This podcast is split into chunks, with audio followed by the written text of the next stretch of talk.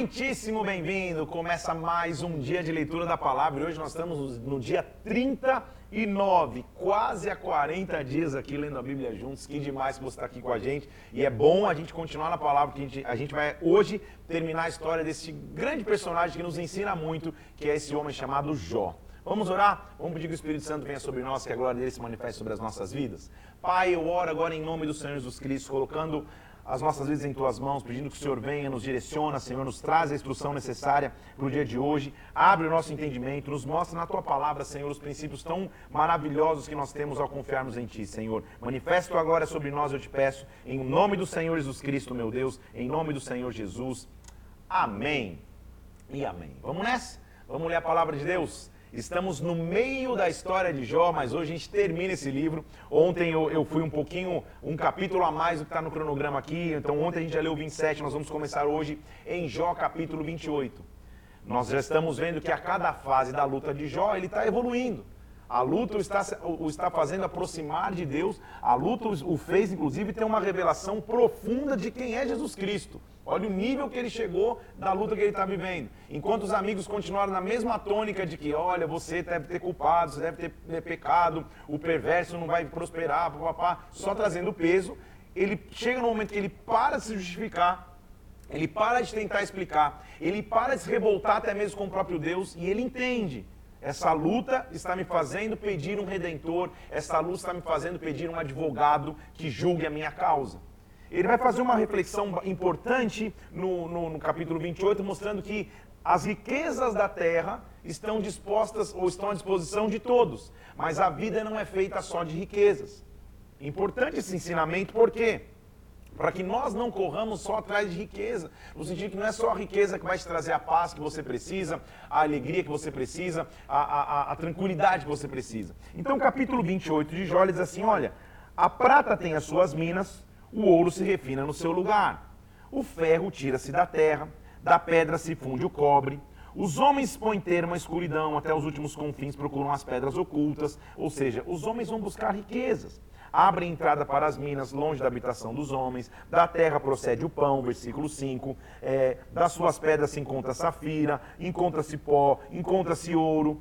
Ele vai mostrando a capacidade que o homem tem de trazer riqueza ou de adquirir riquezas. Mas olha a conclusão que ele diz, versículo 12: Mas onde se achará a sabedoria?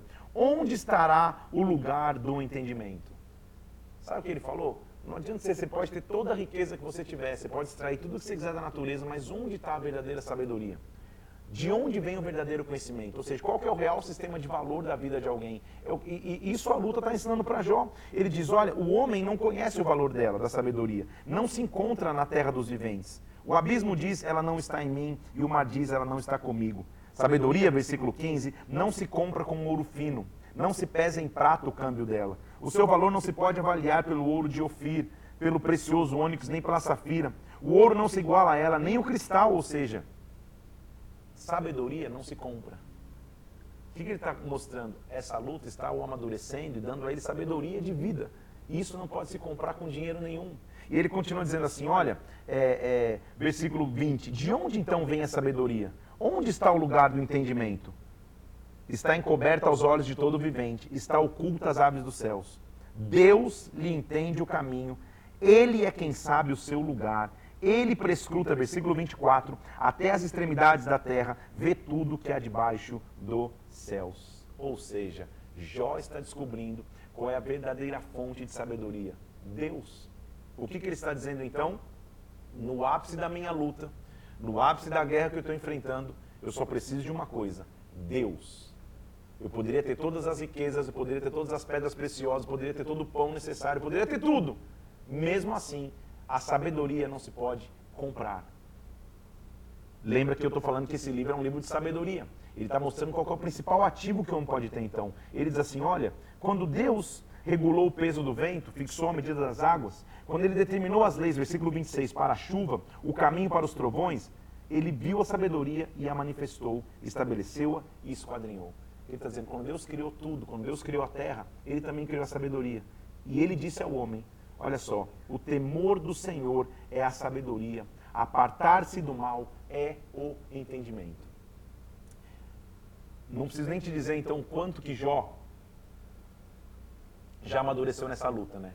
O quanto que passar pela luta que ele está passando o está fazendo um cara muito mais maduro, muito mais, mais pleno, com o conhecimento de que, cara, o que eu preciso é sabedoria e entendimento. Aquilo que Deus e só Deus pode dar, é isso que eu preciso. O que eu preciso é a presença dele em mim. Ele vai se lembrar no capítulo 29 do que ele vivia no passado, de como seu passado era feliz. Então toda a luta me faz lembrar do passado, pô, como era bom lá. Ele diz: "Ah, quem me dera ser como eu fui nos meses passados, lá quando o Senhor Deus me guardava", versículo 2, quando fazia resplandecer a sua lâmpada sobre a minha cabeça, quando eu guiado por sua luz caminhava pelas trevas. Versículo 5, quando todo poderoso estava ainda comigo, os meus filhos ao redor de mim, quando eu lavava os pés no leite, da rocha me corriam os ribeiros de azeite, é normal, gente. Em toda luta você olhar para o passado e viver em nostalgia. Ah, como era bom quando eu vivia lá, quando era bom aquela época, aquela época que era melhor. É normal, Jó está dando um exemplo, que a luta às vezes vai tentar nos fazer olhar para o passado achando que o melhor tempo já foi. Ele está dizendo, ah, lá atrás, quando eu saía na porta da cidade, na praça eu podia sentar, os moços me viam, se retiravam, os idosos se levantavam, se colocavam de pé, eu era respeitado. Versículo 11: Ouvindo-me algum ouvido, esse me chamava feliz, vendo-me algum olho, me dava testemunho, eu era grande. Versículo 14: Eu me cobria de justiça, essa me servia de veste, como manto e turbante era a minha equidade, eu era íntegro. Eu me fazia de olhos para o cego, de pés para o coxo, dos necessitados eu era o pai. Eu tinha, eu tive um grande passado. Viver luta é, é, é mais ou menos isso. Você olha para o passado e fala, cara, lá atrás que era bom. Agora olha o que está acontecendo comigo. Ele diz no versículo 1 do capítulo 30. Agora se riem de mim os de menos idade do que eu, cujos pais eu teria desdenhado. Bramam, versículo 7, entre os arbustos, se ajuntam debaixo dos espinheiros. Agora eu sou canção de motejo, eu lhes sirvo de provérbio. Me abominam e fogem para longe de mim. Não se abstém de me cuspir no rosto. O que, que aconteceu comigo? Percebe que a luta de Jó ainda não mudou? Ele já está tendo a revelação de Deus, mas a luta é a mesma. Ele está olhando e falando, cara, lá no passado, como eu era feliz, como tudo acontecia, como, como a minha vida era tranquila, e agora eu virei motivo de risada. Versículo 13: Arruinam a minha vereda, promovem minha calamidade, já não há socorro, vem contra mim como, como pra, por uma grande brecha, se revolvem avante entre as ruínas. Olha como está o presente dele, versículo 15. Sobrevieram-me pavores, como pelo vento é varrida a minha honra, como nuvem passou minha felicidade. Dentro de mim se derrama a minha alma, os dias de aflição se apoderaram de mim.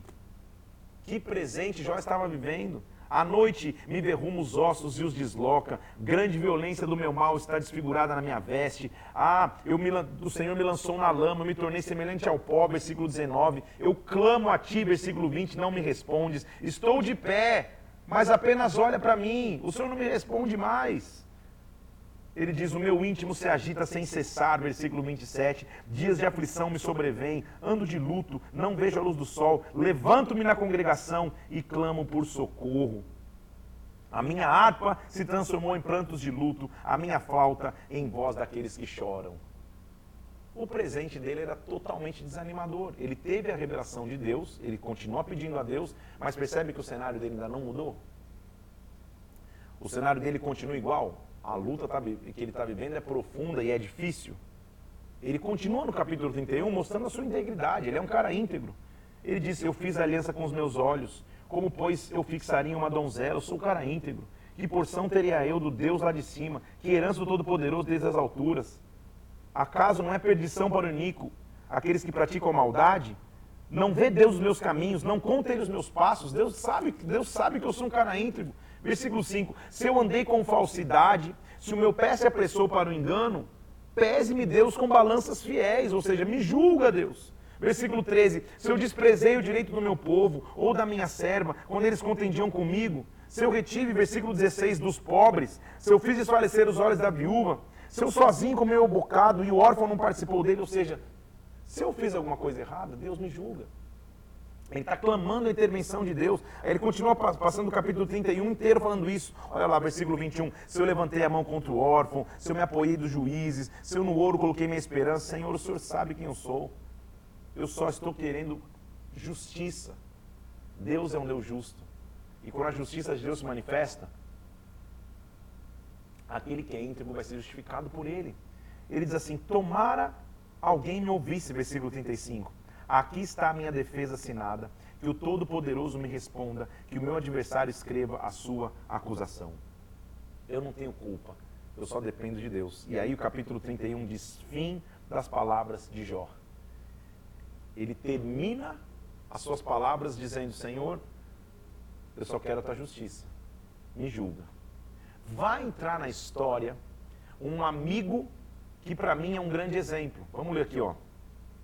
Os nomes dos amigos dele, a gente tem Zofar, Elifaz e Bildade. São três homens que vieram e cada um é, é, é, colocou peso sobre Jó. Vai aparecer um novo cara aqui chamado Eliú. E esse Eliú tem que nos ensinar muito como a gente aconselha alguém na hora da guerra. Porque quando aqueles três homens, versículo 1 do capítulo 32, Jó termina de falar assim, falando, Deus, julga minha causa, se eu fiz algo errado, me julga, papá, os amigos não conseguiram mais responder. E diz o versículo 1 do capítulo 32, cessaram aqueles três homens de responder a Jó, no tocante a ele ter sido justo aos seus próprios olhos. Então, se acendeu a ira de Eliú contra Jó, porque ele queria ser mais justo que Deus, mas também contra os três amigos, porque mesmo não achando o que responder, condenavam a Jó. Então Eliú fica irado, falou, Jó, que história é essa de querer ser mais justo que Deus? E vocês, amigos, por que vocês não, não tendo o que falar, só estão acusando Jó? Mas olha o primeiro princípio que Eliú tem que ensinar a nós, na hora que eu vou aconselhar alguém, ou quando eu vir alguém passando por lutas. Primeiro, saiba ouvir.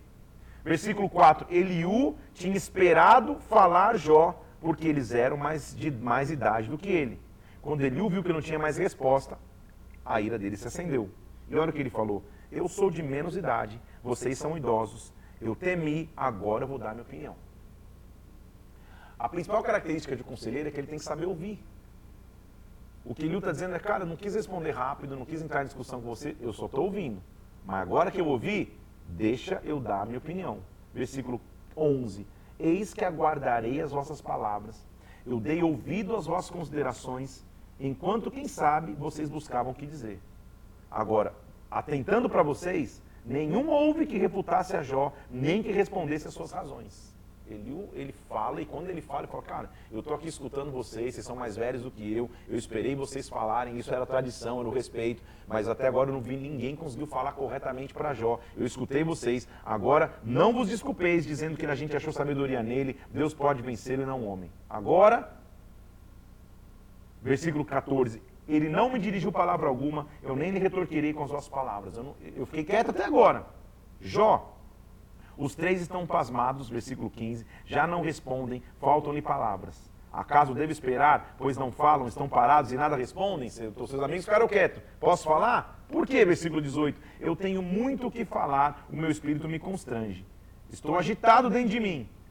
Permite então que eu fale, para desafogar-me. Permite que eu abra os meus lábios e eu responderei. Versículo 20. Eu não farei acepção de pessoas, não, não, não, não, não vou fazer lisonjas de homem, porque em breve me levaria o meu Criador. Então percebe o, o, o, o respeito dele? Ele diz, Jó, eu tenho muito para falar. Você quer ouvir? Eu quero dizer, posso falar? Os amigos seus ficaram quietos, eu estou esperando, eu sou mais jovem. Eliú surge na história, então, com uma, com uma, com uma abordagem diferente, sendo alguém paciente para ouvir, não precipitado para analisar. Então saiba ouvir antes de aconselhar. Quando sentar para conversar com alguém, a pessoa está passando uma luta, escute. A pior coisa que existe para um, uma ovelha, alguém que vai ser aconselhado, é perceber que quem vai te aconselhar está com pressa. Ou está desinteressado no que você tem a dizer. Então ali ele está sentado ali só ouvindo. Ele falou, cara, vocês não têm mais o que falar? Posso falar, Jó? Quero falar agora. Posso falar? Então, versículo 31 do capítulo 33. Ouve Jó as minhas razões, dá ouvido às minhas palavras. Eu passo agora a falar em minha fala a língua, as minhas razões provam a sinceridade do meu coração. E olha o que ele começa. O Espírito de Deus me fez, o sopro do Todo-Poderoso me dá vida. Primeiro, a base do que eu vou falar é o Espírito Santo, não é minha opinião pessoal. Eliu está dando aula aqui de aconselhamento. Em segundo, eis versículo 6, que diante de Deus eu sou como você eu também sou barro. Segundo princípio, a base primeiro é o espírito, primeiro princípio. Segundo, empatia. Eu sou homem igual a você. eu não estou acima de você. Porque os amigos de Jó estavam, ó, oh, perverso, Jó, alguma coisa que você fez de errado. Eu falo, cara, eu sou homem, eu sou barra igual a você. Eu tenho empatia. Por isso, versículo 7, não te inspiro terror, nem será pesada sobre ti a minha mão. Empatia.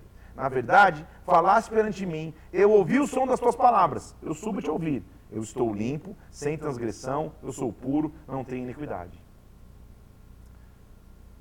Eis que Deus procura pretextos contra mim e me considera como inimigo. Ele está ele tá eh, mencionando o que Jó falou. Colocou tronco nos meus pés, observa os meus caminhos. Nisso, Jó, você não tem razão. E eu te respondo. Porque Deus é maior do que o homem. Por que contendes com ele, afirmando que ele não te dá contas de não dos seus atos? Jó, Deus é maior do que você. Você acha que Deus está tá lutando com você? Pelo contrário. Deus fala de um modo, sim, de dois modos, mas o homem não atenta para isso. Ou seja, calma. Você vai ouvir a voz de Deus no meio dessa confusão que está vivendo. Não queira contender com Deus. Percebe como o conselho dele é um conselho mais equilibrado? Até agora, ele não acusou Jó de nada. Ele está falando, cara, é, Deus é muito maior. Deus é maior do que, do, do que você está atravessando. Para para escutar e escute-o. Em sonho ou em visão da noite, versículo 15, quando cai o sono profundo sobre os homens, quando adormece sobre a cama, a cama, abre os seus ouvidos que ele se, e, e, e sela a sua instrução. Ou seja, para para ouvir a Deus, ele vai falar contigo, ele vai falar com você. Agora, é, é, deveras, versículo 26, orará a Deus e isso vai ser propício. Com júbilo você vai ver a face de Deus e ele vai restituir a sua justiça. O que, que ele está incentivando então? Qual é a base principal do conselho? Vamos clamar. Vamos clamar a Deus. Eu não quero achar culpados. Eu não quero dizer que você é culpado ou que fulano está culpado. Vamos clamar a Deus. A resposta para a luta que você está vivendo é o clamor. E ele continua mostrando e justificando o poder de Deus, o tamanho de Deus. Versículo é, é, 1 do capítulo 34. Escuta minhas instruções, inclina os ouvidos para mim. Experimenta essas palavras como comida. Olha o que ele está dizendo. Por quê? De nada aproveita o homem o comprazer sem Deus. Vocês, homens sensatos, me escutem. Longe de Deus prevaricar a perversidade e o Todo-Poderoso cometer injustiça. Ou seja, cara, Deus não é injusto. Escuta o que eu estou falando. Ele retribui ao homem segundo as suas obras, cada um segundo o seu caminho. De Deus não procede malícia, nem do Todo-Poderoso a perversão do juízo. Deus é um Deus justo. O resumo do capítulo 34, do, do que ele está fazendo para justificar a, a Deus, é dizer, cara, em Deus não existe injustiça. Jó, Deus é um Deus justo. Não se ire, não se frustre contra Deus. Ele continua dizendo: os olhos de Deus, versículo 21, estão sobre os caminhos do homem. Ele conhece todos os seus passos. Não há treva, não há sombra profunda que possa esconder os que praticam iniquidade. Deus não precisa observar por muito tempo o homem antes de fazer juízo a ele. Deus conhece todas as coisas. A única pessoa que Deus não escuta é aquele que não tem fé. Ele diz assim: Assim disse mais Eliú, versículo 1 do capítulo 35. Você acha que é justo dizer que a tua justiça é maior do que de Deus? Não. Atenta para os céus e vê, versículo 5. Contempla as nuvens acima de você. Se você peca, que mal você causa? Se a, sua transgressão, se a sua transgressão se multiplicar, o que, que você está fazendo? Se você é justo, o que, que ele pode te dar? Ou seja, Deus é maior do que está vivendo, não importa a tua justiça ou não. Então, versículo 14: você não está dizendo que não o vê, que a tua causa não está diante dele. Por isso, espera nele. Como você pode dizer, Joaquim, que Deus não está ouvindo a tua causa? Ele está ouvindo o teu clamor. Só se acalma, entenda o tamanho da grandeza de Deus. Não sei se você consegue perceber, é claro que eu tenho que resumir aqui, não dá para ir a fundo em todos, em, em, todos os versículos de cada capítulo. O conselho de Eliú é um conselho que, que remete Jó a clamar a Deus. Sim, ele fala, Jó, é, Deus não deixou de ser grande, Deus nunca vai ser injusto. Deus não está pesando a mão sobre você. Deus é Deus. Procure, Ele vai te responder. Ele vai, espera nele porque Ele vai intervir. Em momento algum Ele está falando que Jó errou, que algum pecado deve ter. Ele não faz suposições. Ele faz afirmações do tamanho e do poder de Deus. Ele continua no versículo 36 dizendo que quando o homem sofre, Deus quer o bem do homem.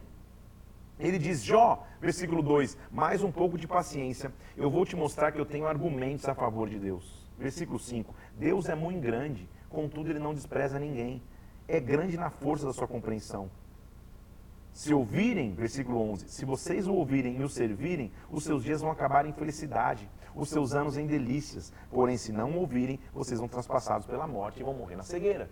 Então, o que, ele está dizendo? Deixa eu falar mais alguma coisa a favor de Deus? Ele é grande. Ele não vai desprezar o clamor de ninguém. Simplesmente clame. Esse é o nosso papel como cristãos. Viu alguém passando por luta? Ao invés de julgar, leve essa pessoa a clamar a Deus. Lembre essa pessoa o tamanho do poder de Deus. E que, e que no tamanho desse poder ele possa intervir. E que no tamanho desse poder a gente possa ver como Deus faz coisas sobrenaturais. Então, ele continua dizendo: guarda-te então, versículo 18, de que a tua ira não te induza a escarnecer, que você não se desvie a grande quantia do teu resgate.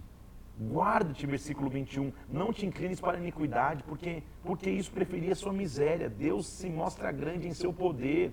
Quem é mestre como ele? Quem prescreveu o seu caminho? Quem pode dizer que você praticou injustiça? Lembra-te, versículo 24, de magnificar as obras que os homens celebram. Versículo 26, Deus é grande, nós não podemos compreendê-lo. O número dos seus anos não se pode calcular, ou seja, pare de tentar compreender os porquês, só clame. Pare de tentar é, é, ser maior do que Deus, só clame. Dá ouvidos a Deus, escute, versículo é, é, 29 é, do capítulo 36. Acaso alguém pode entender ou estender das suas nuvens os trovões do seu pavilhão? Ele é maior do que tudo. Não tentemos compreender a ele. Como esse, como esse conselho e esta fala de Eliú é rica demais.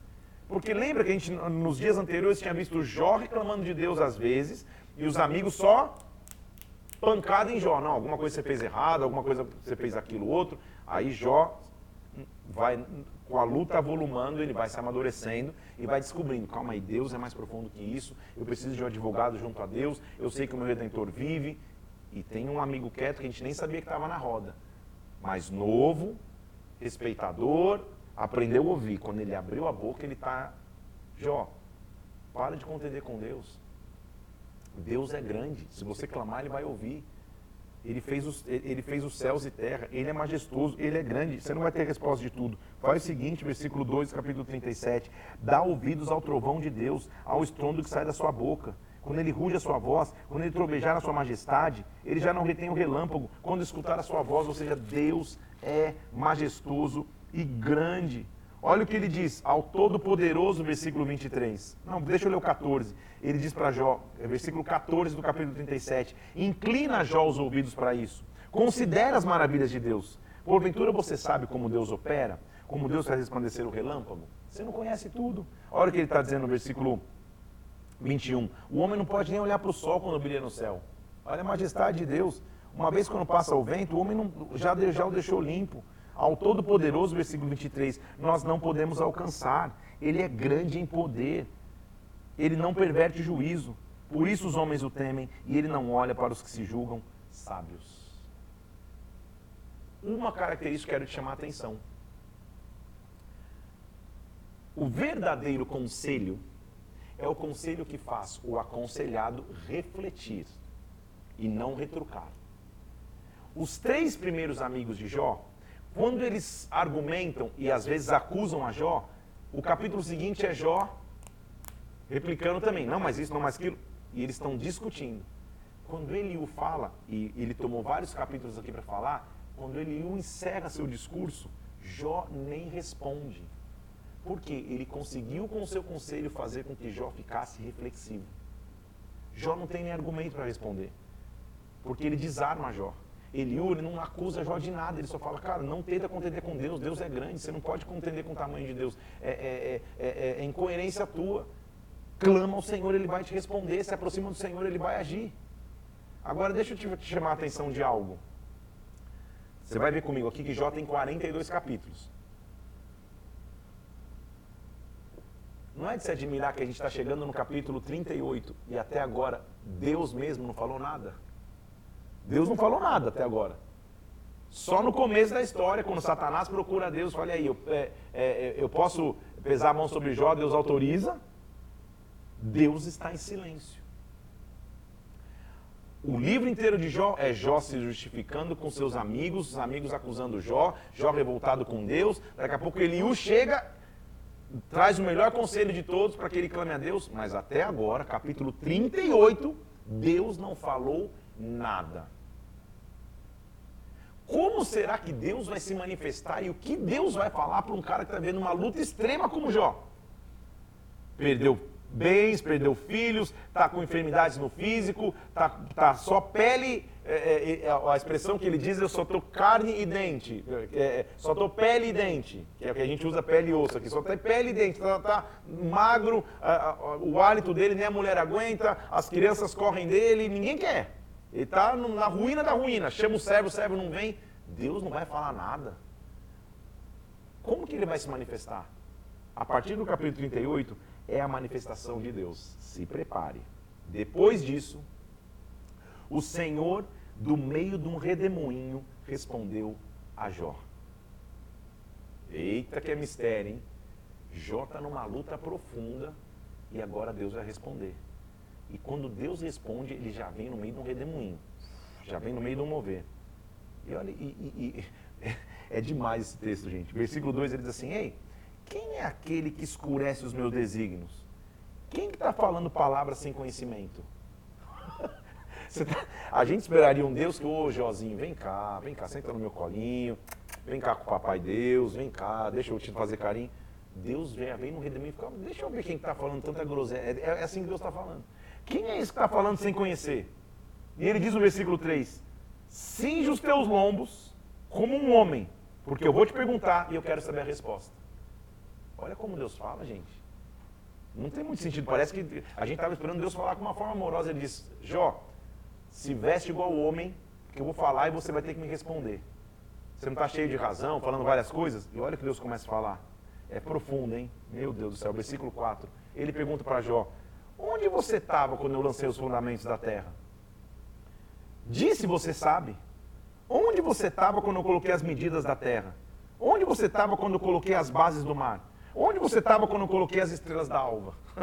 você entendeu o que Deus está falando? Jó, onde você estava quando eu criei todas as coisas? Em outras palavras, sabe o que ele está dizendo? Calma aí. Se eu criei tudo e nunca perdi o controle, será que Jó, só na tua vida eu perdi o controle? Só na tua história eu deixei de ser Deus? Se é que você tem entendimento, me fala. Onde você estava? Versículo é, 10. Quando eu tracei os limites do oceano, quando eu coloquei ferrolhos nas portas. Onde você estava? Onde? Onde você estava quando eu criei todas as coisas? Jó, versículo 18. Você tem a nítida noção da largura da terra? Disse você sabe. Onde está o caminho da morada da luz? Onde está o caminho das trevas? Conta. Acaso, versículo 28, a chuva tem pai? Ou a terra que gera orvalho tem pai? De onde vem o gelo? De onde vem a geada? Você entende o que Deus está dizendo?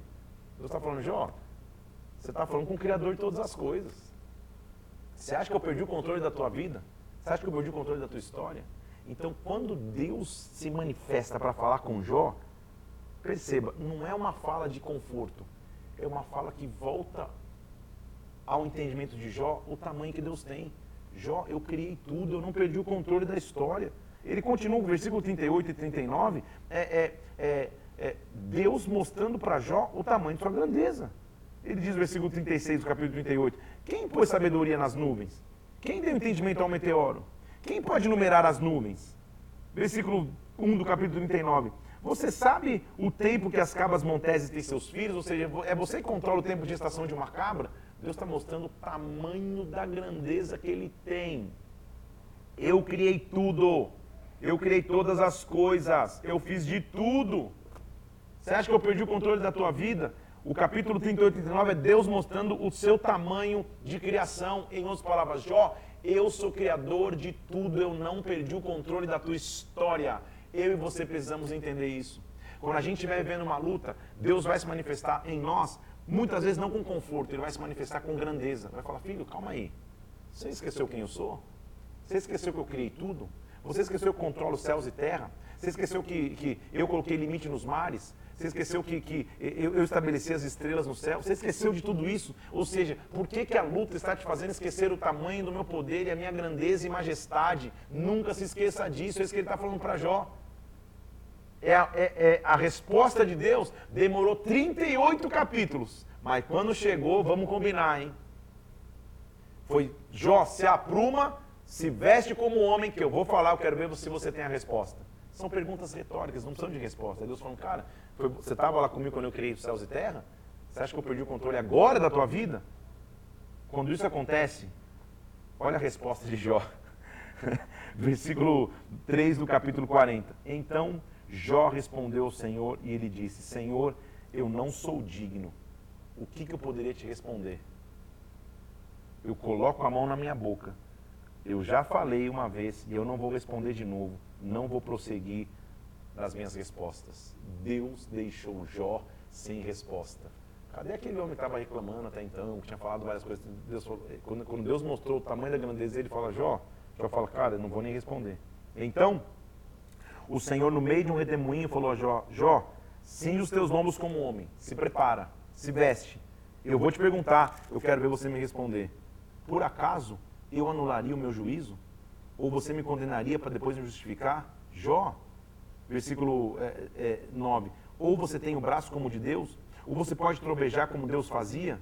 Jó, orna-te de excelência e grandeza, vesta-te de majestade e de glória, derrama as torrentes da tua ira. Jó, olha quem eu sou. Agora preste atenção. Eu vou te chamar a atenção para um versículo aqui que é tão maravilhoso na Bíblia que acho que você nunca imaginou. Nunca mais você vai olhar foto de um hipopótamo e vai, e, e vai é, é, entendê-lo da mesma forma. Porque o que Deus vai falar para Jó aqui não tem sentido nenhum. A não ser se você entende o que Deus está tentando falar em revelação dele. Ele diz assim, Jó, com, olha o que ele diz no versículo 15 do capítulo 40. Contempla agora o hipopótamo. Eu criei o hipopótamo. Ele só come erva, como um boi, mas a força e o poder dos músculos do seu ventre dos seus lombos, e a cauda dele, que é como uma pedra, as coxas dele são como, são, são, são, são como tubos de bronze, seus ossos são como bronze, ou seja, como você me explica então? É o que Deus está falando para Jó. Você já viu a força de um hipopótamo? Que só come grama? Como que ele é forte? Que academia que o hipopótamo vai? Sabe o que ele está falando, Jó? Quem você acha que deu a força para o hipopótamo? Você acha que o hipopótamo deu força por quê? Porque é da graminha que ele come, porque eu dei força a ele? Deus está mostrando é, Jó, o que eu faço é sobrenatural, está acima da tua realidade. Vou ler de novo para você, olha só, versículo 15. Contempla agora o hipopótamo que eu criei contigo. Ele come a erva como um boi. Sua força está nos seus lombos, seu poder nos músculos do seu ventre. Quando ele endurece a cauda como cedro, os tendões das suas coxas estão entretecidos. Seus ossos são como os tubos de bronze. Seu, sua carcaça como barras de ferro. Ele é obra-prima dos feitos de Deus quem o fez proveu-se de espada. Que analogia top, hein? Ele está falando, cara, olha o hipopótamo. Que, que, que, que, que para a natureza devia ser um, um, um, caso a ser estudado, porque ele só come mato, só come erva, como o boi come. Mas por que, que ele é tão forte? Resumo dessa analogia profunda que Deus faz de hipopótamo. Jó, força não vem de forma natural. Força vem porque eu concedo. Eu sou grande, Jó. Eu sou muito maior que a tua realidade. Jó, versículo 1 do capítulo 40, 41. Né, Pode você com o anzol apanhar o crocodilo? Ou travar a sua língua com uma corda? Crocodilo, mais uma vez, está fazendo referência ao ataque que ele estava vivendo no Leviatã, né? Ninguém é tão ousado que se atreva a despertá-lo. Ou brincar com o crocodilo, versículo 10. Quem é, pois, aquele que pode seguir diante de mim? Deus é grande. Ele diz assim: Jó, quem primeiro me deu a mim para que eu possa retribuir-lhe? Porque o que está embaixo de todos os céus e da terra é meu. Jó, eu não devo nada a ninguém, é o que Deus está dizendo. Quem que primeiro deu a mim para que eu possa retribuir? Tudo que eu faço é pela graça. Ele começa mostrando que, que o tamanho e o poder dele é majestoso. Ele continua fazendo algumas analogias. E aí, vamos parar para fazer uma, uma rápida recapitulação da vida desse personagem chamado Jó? Para a gente terminar a história dele com honra e coroando? Quanto tempo eu já fui aqui, produção? Quanto tempo eu tenho? Para poder ver se eu consigo. Faltam 25? Então tá tranquilo. Dá para ir até Apocalipse hoje. Um homem que era íntegro e reto perante Deus. Um homem que, aos olhos naturais, não teria por que passar lutas. Ele perde tudo da noite para o dia. Perde os animais, perde os bens, perde os filhos, perde a casa. A sua companheira e mulher pede que ele amaldiçoe a Deus. Seu físico passa a sofrer. Os seus amigos mais próximos passam a julgá-lo. Ele mesmo se revolta com Deus. Como entender que quando eu passo por lutas eu posso superá-las? A luta fez com que Jó descobrisse um verdadeiro redentor. A luta fez com que Jó pudesse entender que Deus é grande. Deus estava em silêncio. Antes de Deus, vem um amigo, finalmente um tal de Eliú, falando: Jó, para de contender com Deus, cara. Deus é maravilhoso, Deus é majestoso, só clama a Ele. Clama. Muitas coisas você não vai entender, clama a Deus.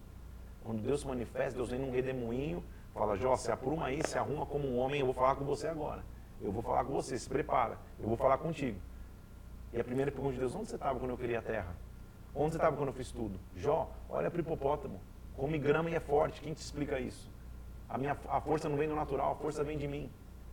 Quando Deus termina, Jó finalmente vai responder. E o capítulo 42, eu vou te ler agora o final do ciclo de qualquer luta. Quando a gente passa por lutas, não importa a luta que você esteja vivendo, eu vou te ler esse capítulo aqui, porque ele é o final do ciclo de lutas que você possa estar atravessando.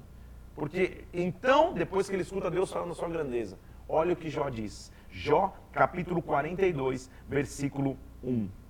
Então respondeu Jó ao Senhor. Olha o versículo 2. Bem eu sei que tudo podes, nenhum dos teus planos pode ser frustrado. Essa é a nossa frase de hoje. Nenhum dos teus planos pode ser frustrado. Jó demorou 42 capítulos. Deixa eu anotar aqui para não esquecer também.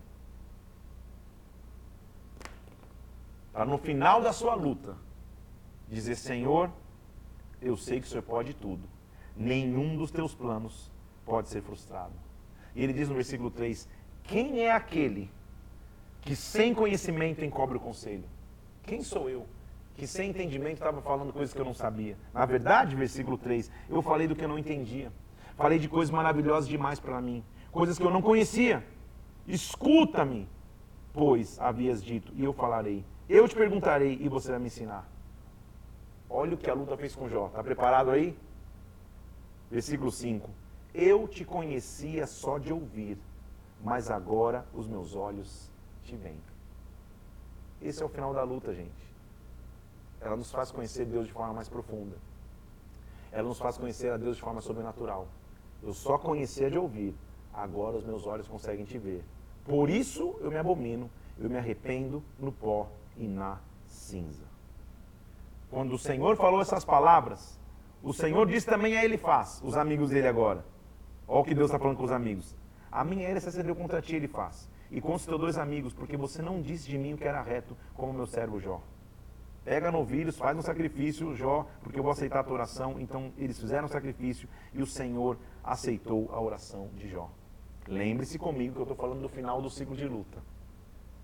Talvez está no meio aí, está na fase Jó ainda, de falar, Deus, por quê? Por que, que eu estou querendo? Por que, que eu vivo? Onde está Deus que não me responde?